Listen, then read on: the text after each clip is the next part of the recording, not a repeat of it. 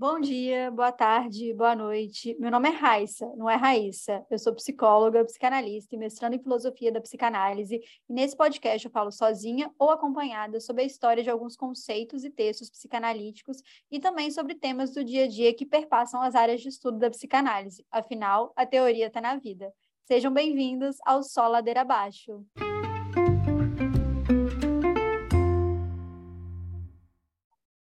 E aí, pessoal, como é que vocês estão? Agora a gente tem abertura, a gente tá chique.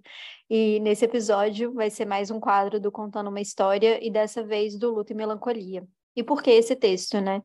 É como se fosse o Narcisismo 2, apesar do Freud nunca ter falado isso, mas como eu falei, né, naquele primeiro episódio lá da introdução ao narcisismo, o Freud estava com muita raiva, ele estava muito puto com Jung e ele escreveu aquele texto com a força do ódio. Por isso que é um texto cheio de incoerência, um texto todo truncado, muito difícil de ler. E aí depois de um tempo, né, passou essa raiva, ela foi aí sublimada para outras coisas e ele escreveu Luto e Melancolia, que ele fala melhor sobre narcisismo aqui do que no próprio texto do narcisismo, porque Deus que me perdoe. Então aqui, né, apesar do de texto chamar Luta e Melancolia, vai estar totalmente relacionado com o narcisismo. Mas antes, né, como sempre, e como eu estou contando uma história, né, a história desse, né, desse, uma continuação da história do conceito do narcisismo, junto com o texto Luta e Melancolia, a gente volta, né, para a fofoca da psicanálise, um negócio muito importante, a revista Caras da psicanálise, para poder entender, né, o momento que o Freud estava, por que ele escreveu aquilo, que ideia de né, tinha as tretas, e enfim.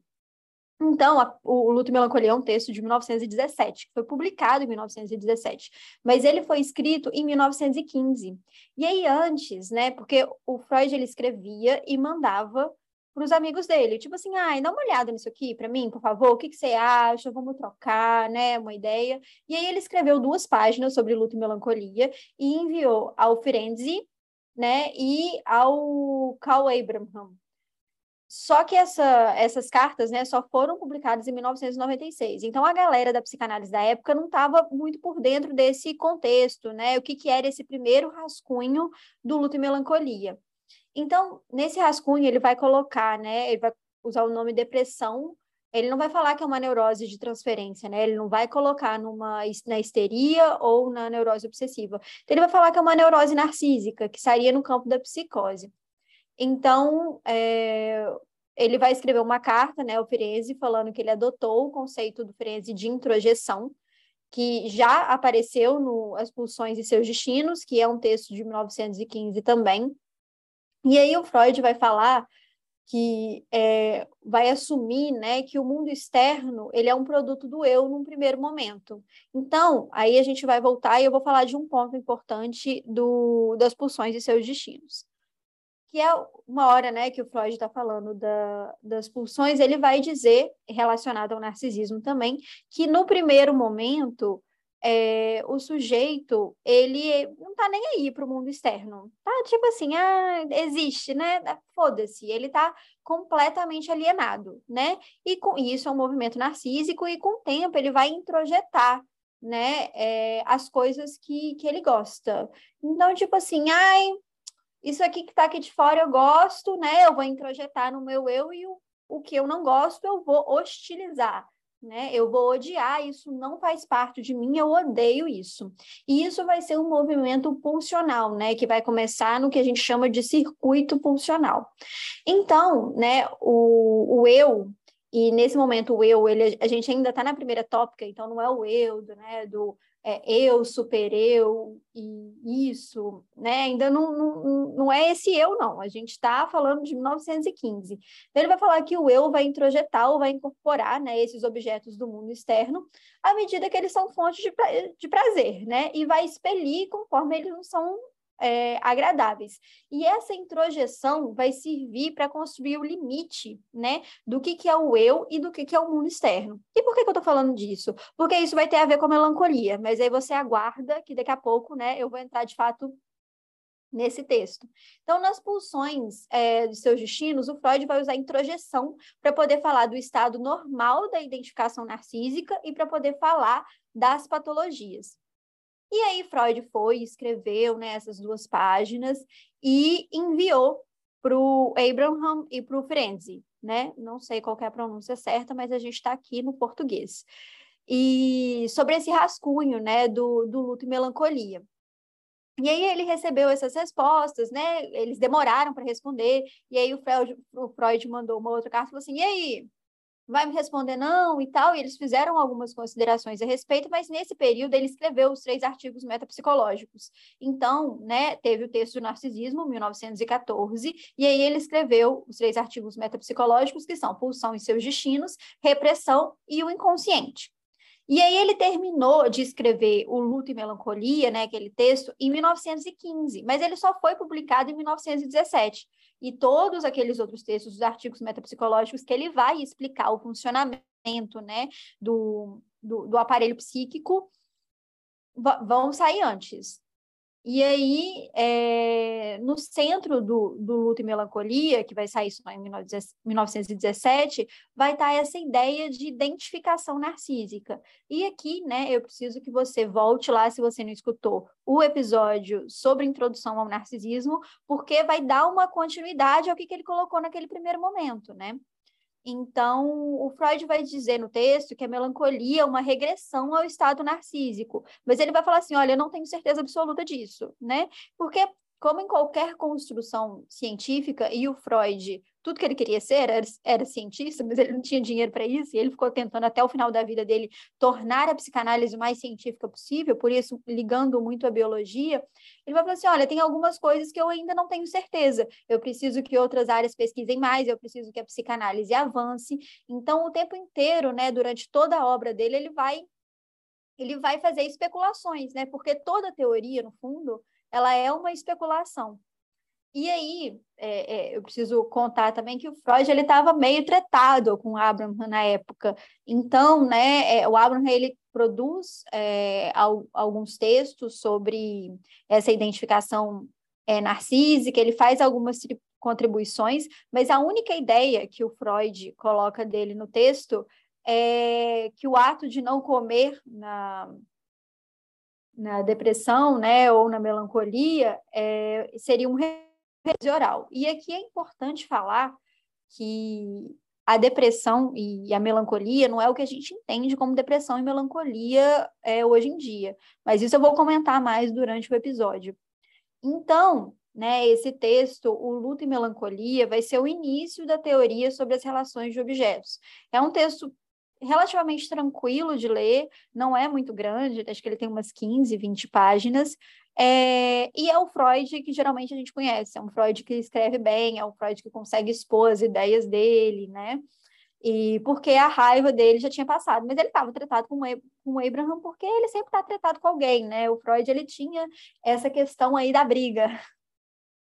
E aí vamos chegar no texto, né? Então vamos chegar nesse nessa produção que foi escrita em 1915. E aí ele vai falar do que, que ele entendia como luto e melancolia.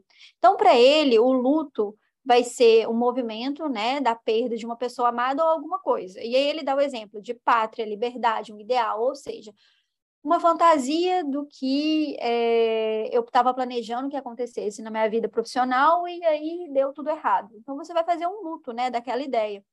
E aí a gente pensa muito no texto do narcisismo, porque o que, que ele vai colocar o narcisismo lá em 1914? Vai colocar o narcisismo em dois momentos. Primeiro, como uma fase do desenvolvimento né, libidinal, que todo mundo vai passar, narcisismo primário, que você é tudo para o outro, aí vai, né? E a cultura vem e diz: não, não dá para poder ficar se amando, sai aí, para de olhar para o seu próprio umbigo. E essa energia que estava toda dentro do sujeito, ela passa para fora. E ele vai falar em narcisismo também como um movimento libidinal, né? Que a gente tá aqui, tem o nosso eu, tem nossa energia libidinal, né? Que tá toda dentro da gente. Porque, voltando lá no texto das pulsões, o que é externo no primeiro momento não interessa. E aí a gente vai, conforme a gente vai gostando, a gente vai introjetando, né, no nosso eu que a gente gosta e expelindo o que a gente não gosta. E aí é, vão ter vários objetos que a gente vai direcionar, né? A partir do momento que a gente vê que não dá para ficar lá se amando, a gente fala assim, tá, então eu tenho que jogar essa energia libidinal para alguma outra coisa. Vai ser para o coleguinha, para o brinquedo, para os pais, e enfim. Mas, né, na vida adulta, a gente pode colocar no trabalho, né, numa viagem que você quer fazer, no seu relacionamento amoroso, em planos, né? E a gente tem vários objetos. E aí, falando numa estrutura, né, neurótica e no, no que, entre muitas aspas, a gente pode colocar como normal, apesar de eu odiar essa palavra. E aí, é, o luto, ele não é um movimento patológico, que é uma coisa que a gente vê muito hoje em dia, né? Que o movimento do luto, daquela tristeza, é, é considerado, se está tá triste há mais de 15 dias, né? Vira um luto patológico, porque você perdeu alguém, porque, sei lá, você está triste, né? Você perdeu algum objeto, seja ele concreto ou não, e aí a gente volta para a patologia. O Freud fala assim, olha, não, não é patológico, porque a gente consegue entender esse movimento muito bem, né? E ele não tem uma perda da autoestima, né? O luto, ele é sobre a perda da capacidade de eleger um novo objeto de amor. Então, a gente está lá, né? Vários objetos, e aí perde um. E esse objeto, vamos colocar que é uma pessoa amada, né? Que é o exemplo talvez mais concreto. Mas é, o luto pode ser feito com qualquer coisa, desde que haja uma energia né, direcionada a um objeto, haja um investimento naquilo. Se você perde ele, você vai fazer um luto. Porque você estava direcionando muita energia para aquela coisa e aí perdeu. E aí aquela energia fica sem vazão, né? Onde eu vou escoar, onde eu vou escoar, ela retorna para o eu e tem um incômodo muito grande, porque isso aqui não estava aqui, né? Então, o luto é sobre essa perda da capacidade de eleger um novo objeto de amor. Então, essa libido vai é, retornar para o eu, e é incômodo, porque a gente não gosta, né, da posição de abandonar é, uma posição libidinal, que já estava ali, estava satisfatória, estava legal, e aí, né, perde aquilo. Então, depois do trabalho do luto, né, que é você vai redirecionar isso para outros objetos, para outras fases da sua vida. Então, você termina um relacionamento, você corta o seu cabelo, você vai sair mais com seus amigos, né? Você vai, você vai investir de novo no mundo, né? Depois de você ficar um pouco recolhido, viver aquela tristeza, trabalhar esse luto. E aí, diferentemente de outros autores que vão colocar que existem fases do luto, Freud não fala disso, porque é muito de cada um, né? Depende do quanto de energia tinha investido naquele objeto, depende é, de como você vai lidar com, com, com, essa perda. Então, ele não fala dessa questão de fases, mas ele vai falar que vai acontecer um reinvestimento em outros objetos. Você vai pegar essa energia que tava, era de algum objeto, ela estava dentro de você, estava incômodo, você vai colocar em outros objetos. Então, o luto, ele é evocado pelo sujeito no sentido de fazer que aquela dor ela não vai se eternizar, né? Então, isso vai ser o que Freud chama de um trabalho psíquico. Aquela dor não vai ser eterna. E aí, pensando no ente querido, né? Não é que aquela saudade vai passar, não é que você vai esquecer aquela pessoa, mas é o que a gente vê, né, do tempo ir passando e essa dor ir tomando um outro lugar, né? Porque não é que some. Nada no aparelho psíquico a gente pode dizer que some, mas ele muda de lugar. Então é esse o trabalho psíquico, né, que que vai que o Freud vai chamar de luto. E o luto vai ter, né, de acordo com, com Freud, ele vai reinserir o sujeito no circuito desejante. E por um momento, esse sujeito ele não vai ter muita é, energia para poder desejar, mas como é um trabalho psíquico e é um trabalho dinâmico, vai permitir que, que essa pessoa, né, ela volte a desejar. Isso é um movimento normal e a gente faz luto o tempo todo. Então, a gente pode pegar aí o exemplo da pandemia, né, que é o mais recente muita gente fez o luto de perder né, é, tudo que estava voltado para fora, o trabalho, é, ou perder aquelas conversas do dia a dia, né, aquele papo de elevador, umas coisas muito pequenas, esses mini lutos diários que a gente faz o tempo todo. E às vezes a gente nem se dá conta, mas quando é algo muito grande, né, a morte de alguém, ou terminar um relacionamento, é, isso, isso fica mais nítido, mas é importante falar que a gente faz luto, assim, o tempo inteiro, porque a partir do momento que a gente deseja, que a gente está investindo, a gente, a vida acontece, a gente tem decepções, né? É, a vida vai girando e as coisas não são como a gente imagina. E aí ele vai falar da melancolia. Então, nesse texto, né, ele fala muito mais da melancolia do que do luto, mas é, ele, como tem muito do luto na melancolia, ele fica nesse bate-bola. E a melancolia ele vai colocar como um abatimento doloroso, né? uma falta de interesse também pelo mundo externo, mas que, diferente do luto, existe uma diminuição da autoestima. Então, é, tem até uma expectativa meio delirante de punição, sabe?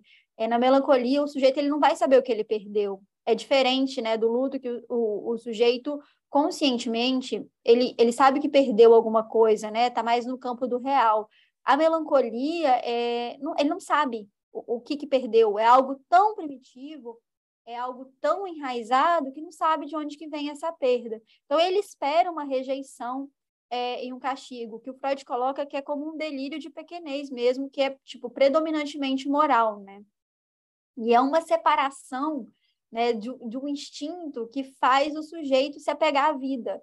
E, e aí, nesse momento, né, é importante falar que aqui não existe pulsão de vida e pulsão de morte ainda. O Freud está começando a pensar, né, voltar a pensar, porque o, o conceito de pulsão de morte estava lá no projeto, em 1880, 1895, mas ainda não, não existia conceitualmente pulsão de vida e pulsão de morte. Mas ele já, já sabia né, que existia um instinto, um movimento que faz o sujeito se apegar à vida. E aí, né, que ele fala que pode ocorrer na melancolia que o sujeito se aproxime de um tipo de autoconhecimento, porque é muito cru, falta muita fantasia na melancolia, é um, é um psíquico muito pobre de fantasia. E aí o Freud fala, né, uma coisa bem interessante, por que, que é necessário adoecer nesse nível para alcançar uma verdade como essa, né? E, e a gente vê hoje em dia, né, pelo menos as pessoas falando ah, de um autoconhecimento absoluto, né? É preciso ter um pouco de fantasia, é preciso ter um pouco, né, de, de não, não se conhecer às vezes tanto assim no absoluto, porque sem qualquer expectativa, sem qualquer fantasia, porque senão você entra, né, num, num estado melancólico, por assim dizer. E aí é, é, interessante pensar, né, que na análise tem um período que você perde o seu próprio ideal, né, que é, como a melancolia se assemelha muito ao luto, mas nesse caso é de fato um luto, porque tem um momento, né, na análise as pessoas acham que esse processo, né, de se conhecer, de fazer terapia, é muito gostoso sempre. E não é não, é difícil pra um caralho. Porque você tem que abrir mão de um ideal seu, você tem que abrir mão de um ideal que seus pais fizeram de você, né? Claro que cada análise particular, mas geralmente passa por esse momento, né? De você abrir mão de uma coisa que você achava que você era e colocar o dedo na própria ferida e falar assim, bom, esse sofrimento diz de mim, é, esse sofrimento, ele fez sentido por muito tempo, né? Porque a gente se mantém nas coisas porque existe algum tipo de prazer, mesmo elas sendo muito dolorosas. E, e aí você faz um luto, né, de quem você era, para poder construir algo que é possível. Então, é, é bem interessante pensar nesse paralelo que às vezes pode se assemelhar a um estado melancólico, mas que não é, porque a melancolia, ela, principalmente, né, ela vai estar no campo da psicose. Então, por isso que, que mais para frente eu vou diferenciar do que, que é a depressão também. E aí, na melancolia, tem uma outra coisa que é o sujeito ele não sente vergonha diante dos outros, né? Existe uma satisfação nesse desnudamento de si mesmo, de falar que, que é ruim e de ter um prazer, né? De falar que, olha, eu não sou bom o suficiente, eu nunca fui bom, é, não é nem aquele negócio, ah, como eu já fui melhor, né? Não, eu sempre fui ruim, é, eu não mereço o amor dos outros e não tem vergonha de falar nisso. Inclusive, tem uma, uma satisfação, né? Porque eles não se envergonham nem se escondem, porque no fundo, né, tudo que eles falam de si mesmos, eles vão estar referindo a uma outra pessoa. E aí é interessante né, entender que aí a gente vai voltar lá também nas funções e seus destinos. Porque o que aconteceu é que havia uma certa ligação da libido a certa pessoa. Então, né, é, mas por uma influência, né, de uma ofensa real ou de uma decepção vinda da pessoa amada, ocorre um rabalo nessa relação de objeto que era uma relação de objeto muito, muito pobre, uma relação de objeto muito precária.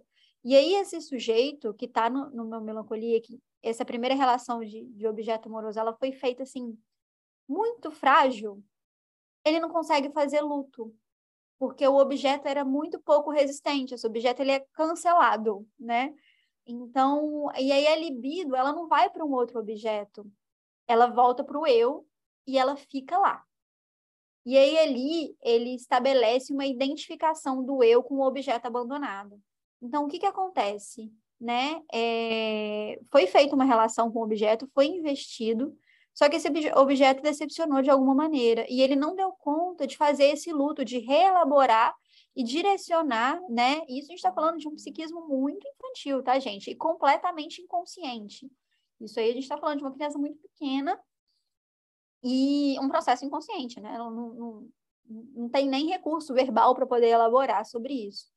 E aí, como essa identificação, né, é, ele pega esse objeto abandonado e ele fala, tá, isso diz de mim, isso sou eu. O que me abandonou diz de mim.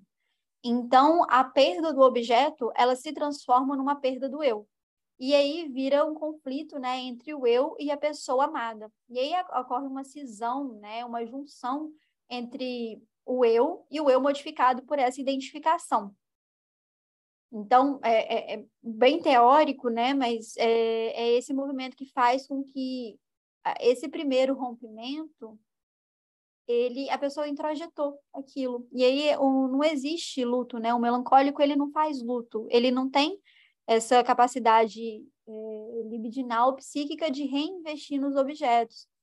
E aí a gente vai falar agora de narcisismo, porque é, essa escolha objetal ela ocorre como uma base narcísica. Então, quando há essa dificuldade, né? Porque para você abrir né, para o mundo externo, você sai daquele primeiro narcisismo, que você era tudo, que o mundo externo você estava cagando e andando para ele, porque ele não diz de você que você estava completamente completo, né? Completamente completo, ficou ótimo, mas é isso aí. Você estava lá, né, incrível sendo só você. E aí você abre para o mundo externo, né, para poder investir nesses objetos. Quando você introjeta isso, o que o Freud vai falar é que você retorna né? Na, você regride ao narcisismo. Então, essa identificação narcísica, né, do que é, era, ela se torna o substituto do investimento amoroso. Então, quando você pensa, por exemplo, tem o seu eu, né? E aí você joga energia para várias coisas do mundo. O melancólico, ele joga energia no próprio eu. Então, muita gente fala ah, que é uma falta de energia, mas é um excesso. É um excesso de energia do próprio eu que não consegue esvaziar. Então, é, o sujeito, ele, é, ele identifica né, a esse objeto perdido, essa identificação narcísica, e ele entra no movimento de assassinato de si mesmo, né? Porque é, ele tem um jogo de forças que reveste uma moral ao ódio desse objeto. Então, como está de fora, né? Ao mesmo tempo que você, o mundo externo também diz aqueles objetos que você odeia, e aí esse eu você vai introjetar algumas coisas que você quer e outras não, e isso vai ser muito importante para que o sujeito consiga definir o que, que é dele e o que, que é do outro, né? Porque senão vira uma confusão, senão vira realmente um estado psicótico, que você não sabe o que, é seu, o que, que é do outro, né? No sentido de um delírio mesmo. Então, é, ele vai se identificar a esse objeto perdido e essa, né, essa perda ela é meio que recusada também. Então, através dessa identificação narcísica, ele consegue manter o objeto dentro de si. Entendeu? Não, não entendeu? e aí, né, o Freud vai falar que ele, é muito engraçado, porque o Freud diz assim: "Ah, isso aqui foi exposto em outro lugar", né, que é um tanto quanto cretino, tipo assim, o Freud não, não publicaria um paper hoje em dia, porque ele não, não cita nem na própria obra dele onde é que está. E esse lugar é a pulsão e seus destinos que é o texto de 1915, que a identificação é o estágio preliminar da escolha de objeto, né? Então, no primeiro momento, ele queria incorporar esse objeto, devorar esse objeto, e por isso a melancolia está muito ligada à fase oral.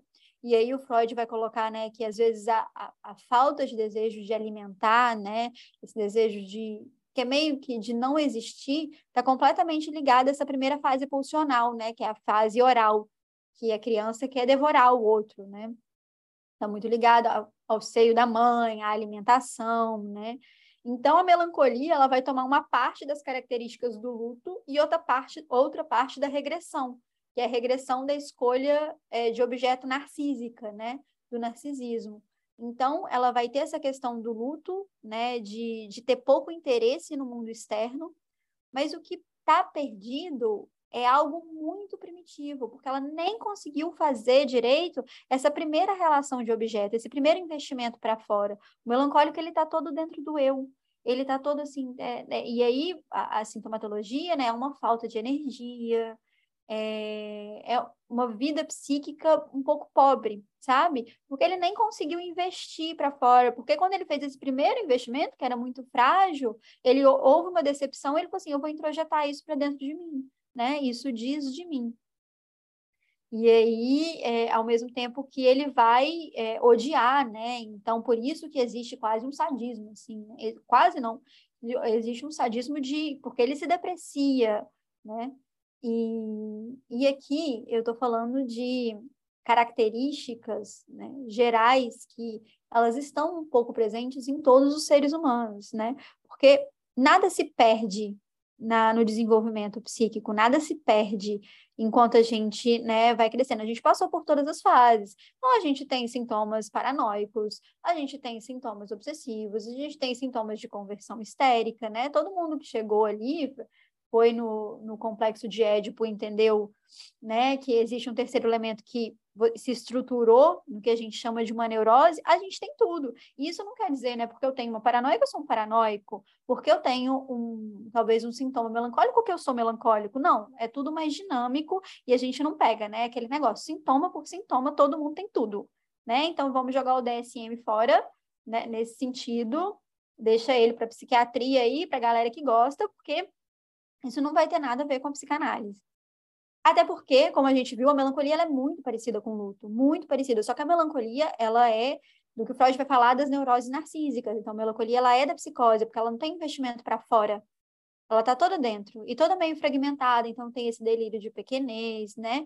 E aí, é, o luto é um movimento parecido, mas é um movimento que você reinveste, né? Então, por isso que o Freud chama de trabalho psíquico, então, é, já que o amor desse objeto, né, que ele investiu e perdeu, introjetou, ele não pode ser renunciado, ele vai identificar narcisicamente com aquilo. Então, isso sou eu, isso diz de mim. E o ódio ele vai atuar nessa relação ao objeto substitutivo, né, que é o eu. Então, por isso que vai se insultar, rebaixar, vai fazer sofrer, né? E vai existir essa satisfação sádica desse sofrimento.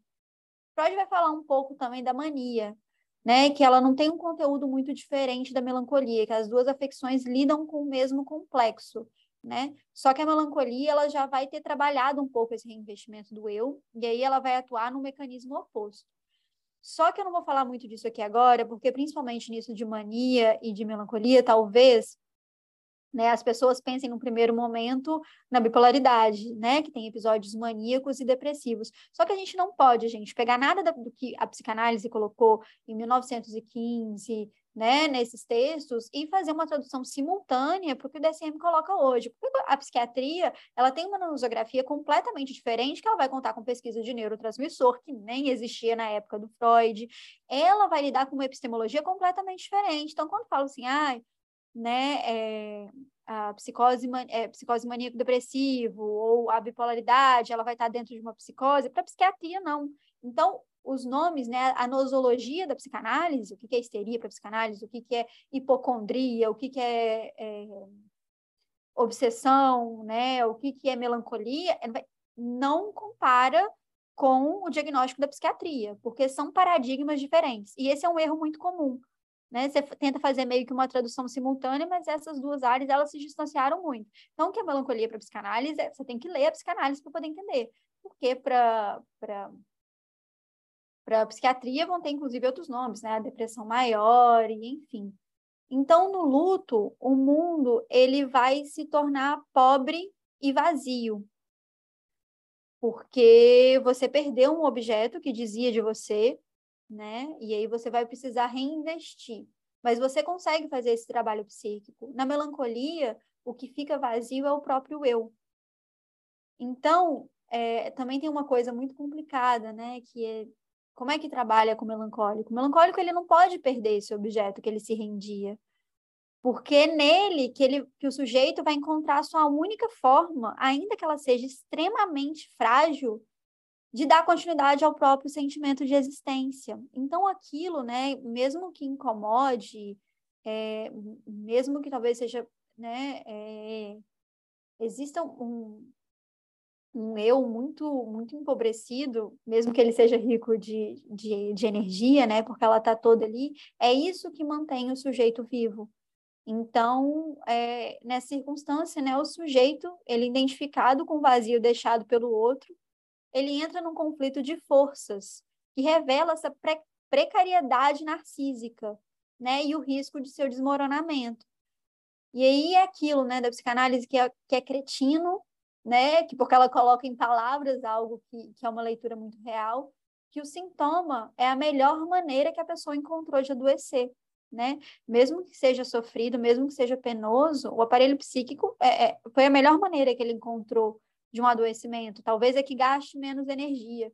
Então, é a maneira possível, né? E aí o trabalho da psicanálise vai ser fazer o que é possível dentro, da, dentro daquela quantidade de energia que o sujeito tem. Às vezes é menos, às vezes é mais, né?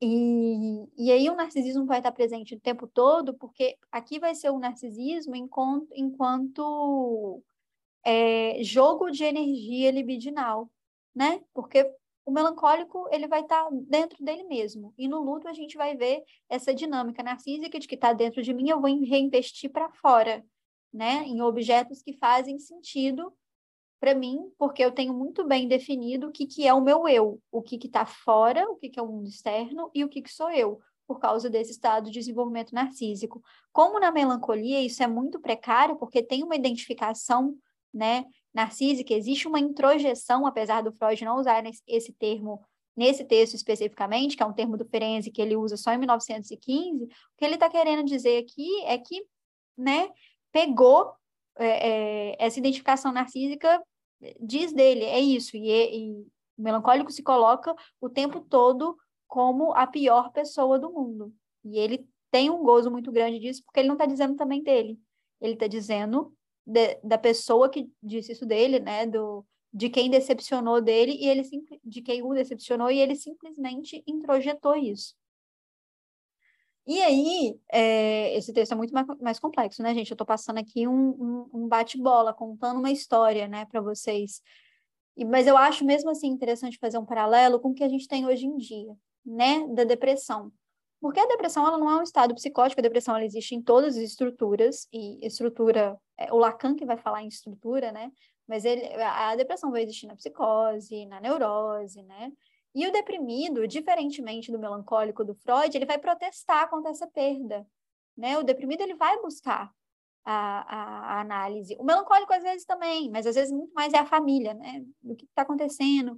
Os bebês às vezes, né? Tem, tem, tem é, é, esses sintomas, ou na fase adulta, aquela pessoa com falta de energia, e, e enfim, a, a depressão ela vai protestar contra essa perda mesmo às vezes numa depressão né, mais aguda, que a psiquiatria vai chamar de uma depressão maior, é, há um registro psíquico da perda. Na melancolia não tem.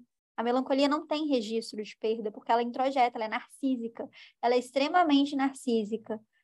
E, apesar da depressão e do luto também dizerem do narcisismo, é, a depressão ela vai estar tá mais uma introjeção no sentido de uma onipotência narcísica, daquele ideal do eu que a gente falou no episódio do narcisismo. Então, é uma crença narcísica, pode ser, tá, gente? Uma crença narcísica de um hiperinvestimento nas ideias de imortalidade, de impotência do eu, né? Há o que existe numa formação de um eu ideal, ou do que é possível.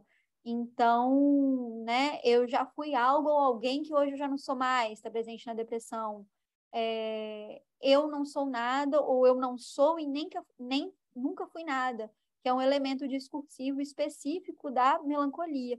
Então, existe né, essa diferença, porque na depressão vai existir o registro da perda. Vai existir talvez uma dificuldade né, em realocar esse objeto perdido, esse objeto imaginário perdido em outro, porque a depressão ela é um excesso de energia também, apesar de é, parecer muito, porque é tanta energia no eu que existe uma dificuldade numa movimentação.